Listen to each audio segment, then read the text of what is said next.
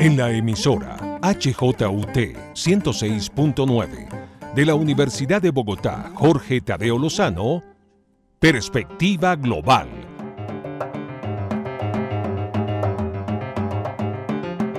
Un análisis a todos los cambios y retos que el siglo XXI le plantea al mundo.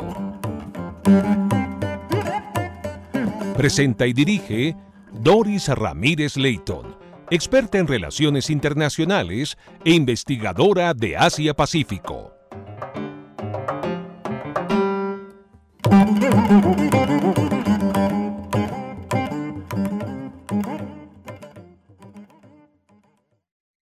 Bienvenidos a Perspectiva Global, programa que analiza las implicaciones geopolíticas, económicas y sociales que impactan al mundo.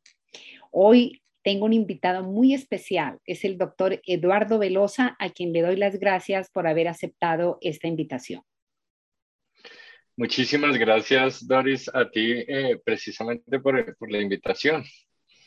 Mm, voy a leer muy em, rápidamente el perfil del doctor Eduardo Velosa, pero muy em, eh, comprimido porque tiene muchísimas Publicaciones, tanto libros como papers sobre relaciones internacionales. Así que diré que el profesor Velosa es asistente del Departamento de Relaciones Internacionales de la Pontificia Universidad Javeriana en Bogotá. Es doctor en ciencia política de la Universidad de Hamburgo, Alemania, y cuenta con una maestría en relaciones internacionales de la Universidad Griffin, Australia. Es politólogo de la Universidad Javeriana y hoy profesor asociado de la misma universidad en la Facultad de Ciencia Política y Relaciones Internacionales de la universidad. Así que, mm, pues tiene una hoja de vida espléndida para hablar justamente de este tema que hoy llama muchísimo la atención al mundo. Y para iniciar, doctor Velosa, le quería eh, comentar eh, cómo se interpreta esta eh,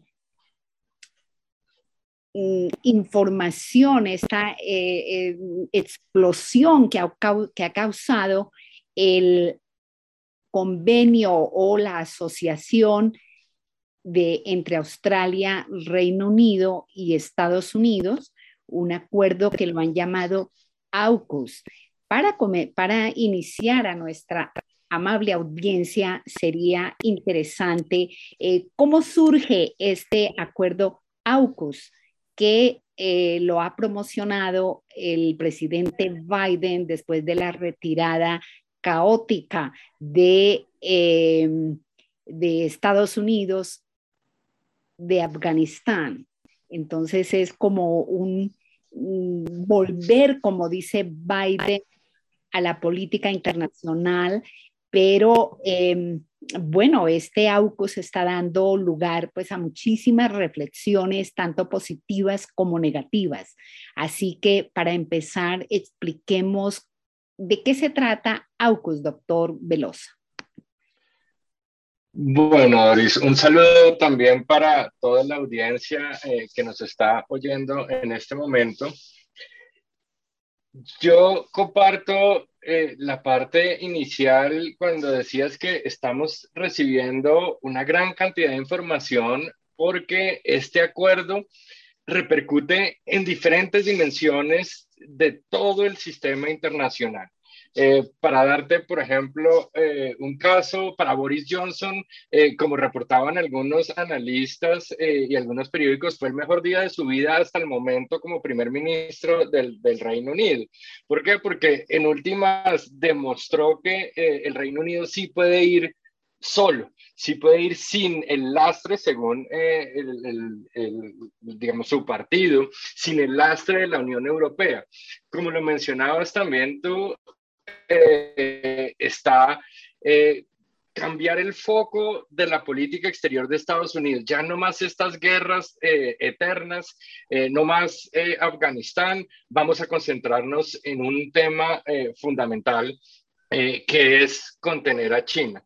y seguir trabajando en eso, porque no es nueva, no es, digamos, AUKUS no sale de la nada a pesar de que a todos nos tomó por sorpresa, eh, incluidos los franceses, que son los más perjudicados, digamos, en términos del, del, negocio que tenían desde hace cinco años.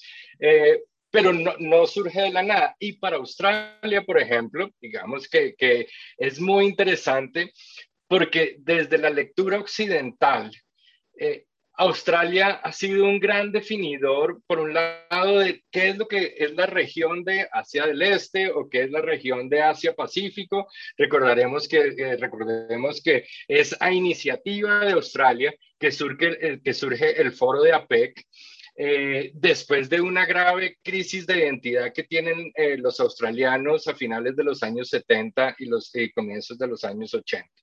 Y ahora estamos hablando entonces ya no de Asia-Pacífico, sino del Indo-Pacífico. Y ahí hay diferentes conexiones que se pueden hacer empezando por eh, el Quad, este diálogo de, seguridad entre precisamente Australia, Japón, la India y Estados Unidos, donde ya se empieza a proyectar eh, o ampliar mejor eh, la idea de Asia-Pacífico para incluir el Océano Índico, por supuesto, para incluir a la India y todo para hacerle un contrapeso específico a la China. Eh, adicionalmente a esto, pues tenemos eh, las afectaciones que puede tener el, este acuerdo este acuerdo inicial, porque ese también es un elemento fundamental, eh, apenas es uno de tantos que van a seguir surgiendo en el marco de la gran alianza estratégica que están formando Estados Unidos, el Reino Unido y Australia. Y uno de ellos, por ejemplo, no es de poca monta, es Indonesia, eh, que no siempre ha tratado como de contener a Australia eh, en términos de, su influencia sobre el sudeste asiático. Indonesia y Malasia han sido los principales opositores a una percepción asiática de, de Australia. Eh, pero también Indonesia tiene al norte a China y va a quedar como una especie de sándwich eh, y no le interesa eso. Eh, y el resto de países del sudeste asiático, algunos como Singapur, por ejemplo, que tiene unas relaciones importantes militares con Estados Unidos y una historia fundamental con el Reino Unido, puede, eh, desde el punto de vista militar, puede verlo de una manera distinta, pero por supuesto, países como Malasia, eh, incluso Filipinas con Duterte, a pesar de sus conflictos con China, tampoco es que estén del lado de Estados Unidos. Entonces, como decías, eh, es, un acuerdo que vuelve a poner en el centro la discusión del poder, del poder duro, eh, del poder marítimo, de poder proyectar capacidades militares a cualquier rincón del mundo. Y eso es lo que en últimas hacen los submarinos nucleares, eh, alimentados, digamos, con energía nuclear. y es poder proyectar esa capacidad militar, poder navegar más tiempo por debajo del agua, más distancia, eh, de tal manera que también la posición de Australia en el sistema internacional eh, cambia de una manera importantísima. Em, profesor Velosa, como usted ha dicho en un principio, este es un acuerdo inicial. Eh, falta que los parlamentarios, los senadores en Australia ratifiquen si es que llevan ese acuerdo a esos estamentos. Pero también hay varias posiciones en Australia, ¿no? Unos que eh, están comentando que no debería eh, Australia depender tanto de en política exterior de Estados Unidos en esa proporción y en temas pues lógicamente militares. Y otro porque la verdad es que Australia no tiene actualmente la infraestructura y el recurso humano para tener ese tipo de, propulsores nucleares, de esos submarinos nucleares. ¿Usted qué opina al respecto de que finalmente qué va a pasar en la propia Australia? Siendo un, acuerdo que globalmente pues, destaca muchísimo a Australia por la posición que tiene en el, Indo-Pacífico. Entonces, eh, sí veo estas eh, divergencias que hay en la propia Australia por la firma de AUKUS. Definitivamente. Y ahí hay varios elementos importantes. Primero es el financiero. Eh, son submarinos muchísimo más costosos que eh, el negocio por 90 millones de dólares, de eh, dólares australianos que tenía con Francia. tendrán que pagar, por un lado, algunas digamos, arras o algún tipo de indemnización a los franceses, pero adicionalmente tendrán que eh, pagarle a Estados Unidos pues, la, la, compra de, los submarinos, pero adicionalmente tendrán que desarrollar precisamente toda una infraestructura, una capacidad instalada, no solamente en términos de los astilleros, donde van a construir los submarinos, sino eh, también eh, desde el punto de vista de la energía nuclear. Y ahí empieza también eh, el tema de, bueno, nosotros qué vamos a hacer con, con los desechos, cómo nos vamos a comportar, aunque necesitamos energía y podemos suplir el déficit de energía con la energía nuclear. De todas maneras, eh, el Partido Laborista está opuesto al uso eh, civil de la energía nuclear. Eh, adicionalmente, los países del Pacífico, en términos generales, eh, tienen una posición vehemente en contra de los desechos nucleares, de la energía nuclear en términos generales. Ahí tendrá que tener una negociación muy importante Australia. Y adicionalmente, eh, uno de los puntos fundamentales eh, que se está discutiendo ahora en los círculos políticos australianos es hasta cierto punto la cesión de soberanía que le da Australia eh, frente a Estados Unidos o le da a, Estados Unidos. No en términos necesariamente de que Estados Unidos viene con como el, el, gran hegemón a imponer condiciones. Lo que pasa es que atan de tal manera de una manera tan fuerte la seguridad de Estados Unidos, a la, perdón, la seguridad de Australia, a la seguridad de Estados Unidos, que ya queda sin margen de maniobra. ¿Cierto? Si Estados Unidos mañana le da por invadir a, algún otro estado o tener, tiene algún problema con otro estado, inmediatamente Australia tendrá que involucrarse en, eh, en ese conflicto. Cosa que a pesar de que tienen una alianza importante eh, denominada eh, ANSUS, ¿cierto? Australia, Nueva Zelanda y Estados Unidos, que data de los 50, eh, finalmente las conexiones anglófonas de, de, Australia pues lo conectan con Estados Unidos, lo conectan con el Reino Unido, pero hasta cierto punto podía tener cierto margen de maniobra. Eh, en términos de votaciones, en términos de apoyo, a pesar de que ha hecho mucho o ha apoyado muchas de las cosas que ha hecho Estados Unidos en los últimos 20 eh, años. Eh, pero ahora ya no va a poder hacerlo. y de hecho, como, como Scott Morrison, el, el primer ministro de, de, Australia, decía, esta es una asociación para toda la vida. Claro, la pregunta es qué significa toda la vida. Pero de todas maneras, eh, la, oposición va a ser muy vehemente en términos de esa rescisión de la capacidad de tomar decisiones autónomas eh, que va a eh, efectivamente perder Australia. Es bien interesante, usted que conoce también Australia, un gigante muy importante en situado pues, en el Indo-Pacífico. Pero ahora pasemos a la implicación de este acuerdo de ANSUS con la Alianza Transatlántica, porque es un hecho que esto fue una sorpresa eh, para la Unión Europea e inclusive pues para Francia, donde como usted comentaba, Australia tenía eh, previsto una negociación de 12 eh, submarinos con diésel, no eh, con el tema eh, de, uranio y demás. Entonces, no solamente afectó la parte comercial a Francia, sino también hoy lo hablan muchísimos medios internacionales, una humillación enorme de Estados Unidos para sus aliados de, la Alianza eh, Atlántica. ¿Usted cómo ve esto? Porque es tan grave que eh, Francia ha llamado ¿no? a sus embajadores en Canberra y en, y en, Estados Unidos. No llamó al de Gran Bretaña porque dice que no querían darle tanta importancia a, Boris Johnson. ¿Usted cómo ve eh, esta esta situación que es verdaderamente caótica? Estados Unidos tiene una política multilateral que muchas veces se confunde precisamente por el nombre y es una política multilateral, multilateral muy distinta a la de la Unión Europea. Y es que eh, Estados Unidos utiliza las instituciones multilaterales o, digamos, las alianzas simplemente para legitimar sus decisiones. Eh, Estados Unidos no consulta, eh, simplemente hace y si está bien y lo apoyan, listo, legitimamos la decisión y es entonces una decisión multilateral. Si no pasa eso, pues simplemente me voy y listo, y hago lo que debo hacer.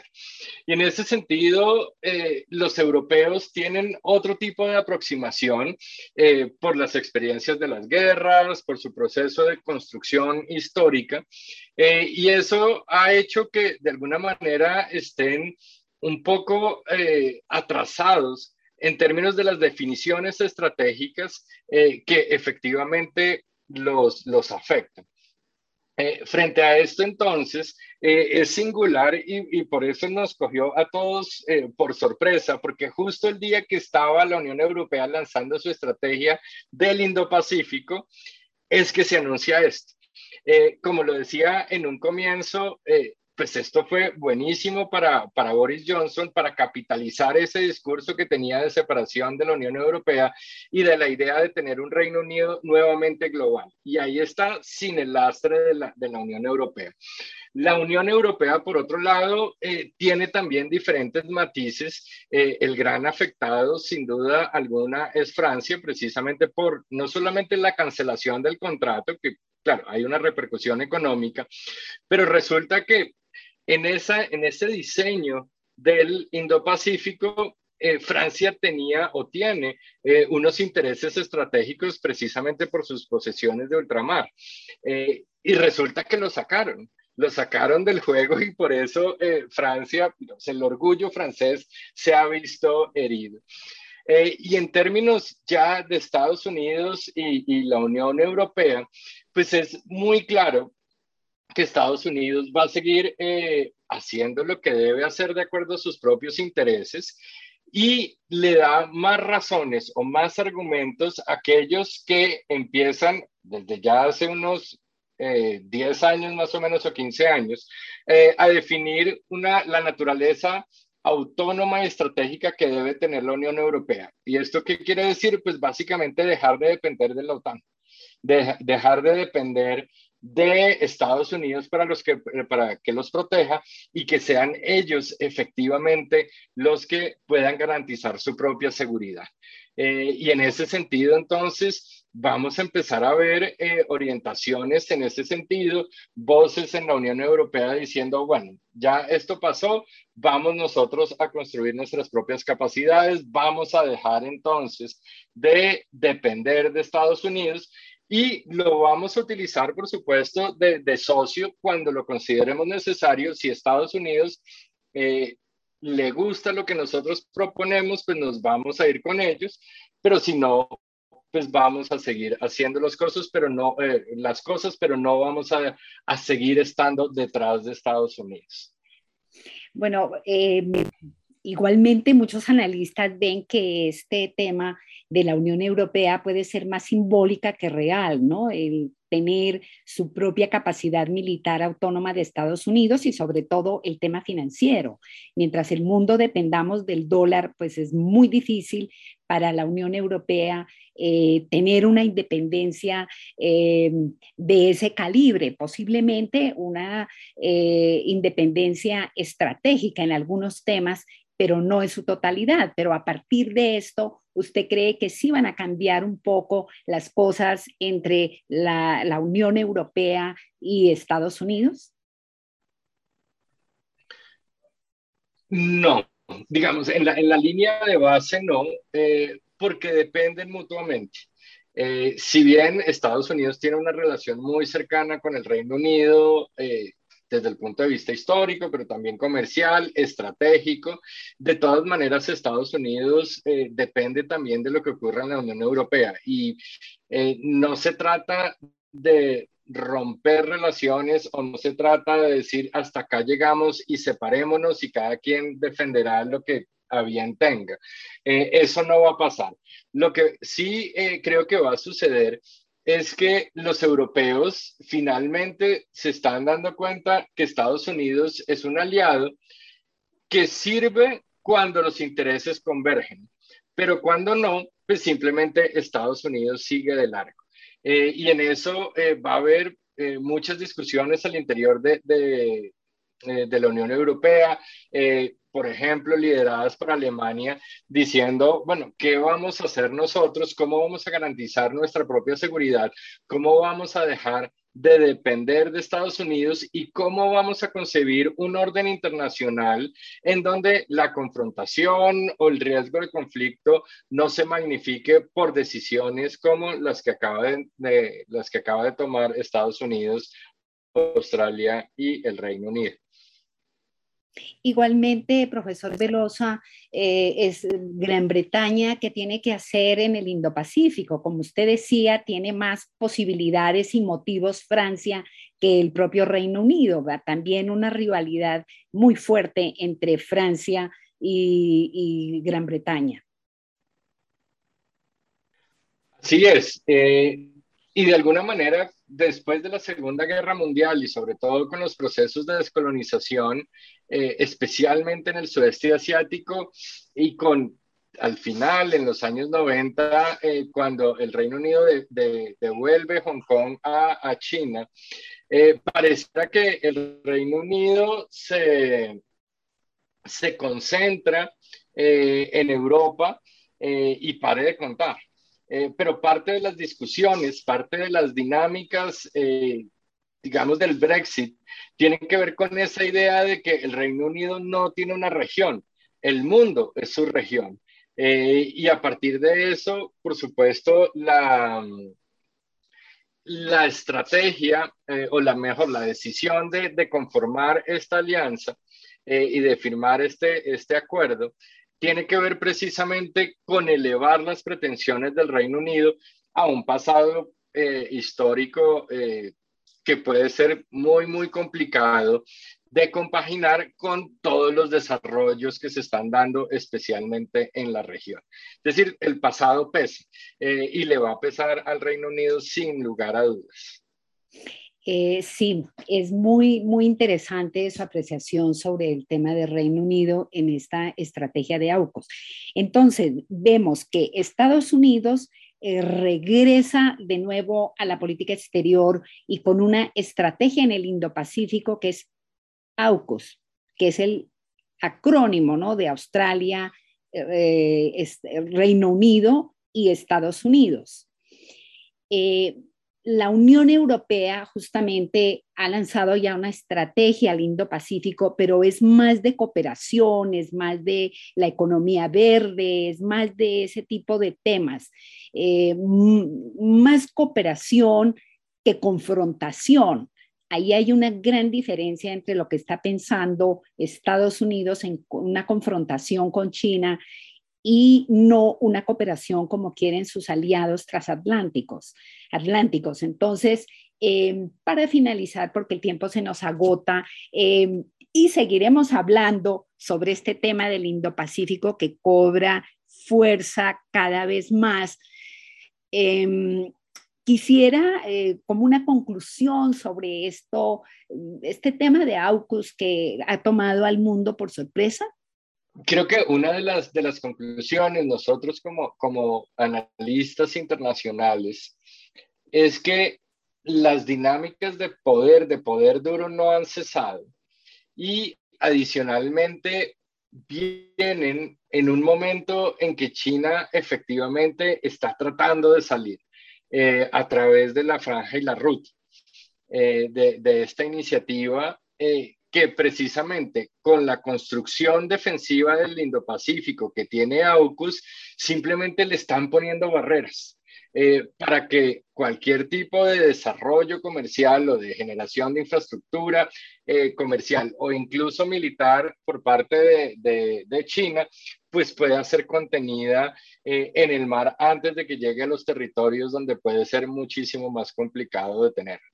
Eh, eso nos resalta aún más eh, la manera en que los occidentales ven el ascenso de China eh, la sensación de miedo, de perder sus privilegios, de perder la estructura que han construido frente a un nuevo discurso, unas nuevas reglas de juego que quiere eh, establecer China.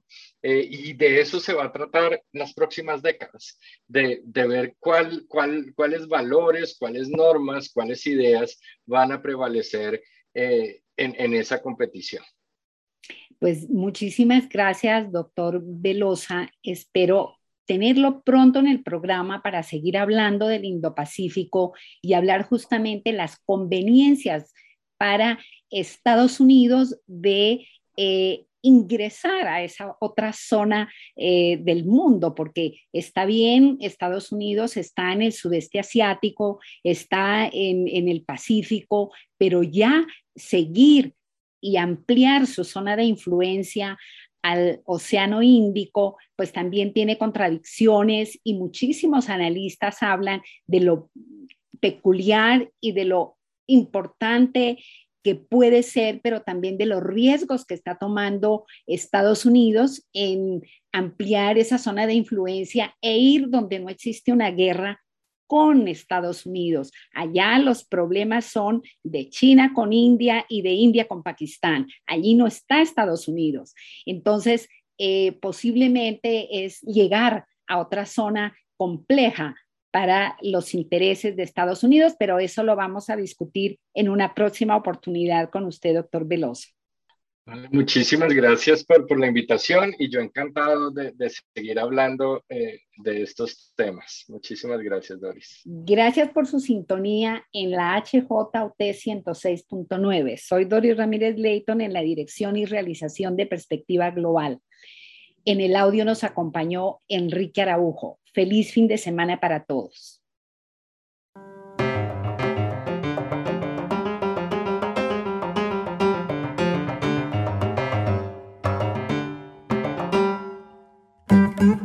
En la emisora HJUT 106.9 de la Universidad de Bogotá, Jorge Tadeo Lozano, Perspectiva Global.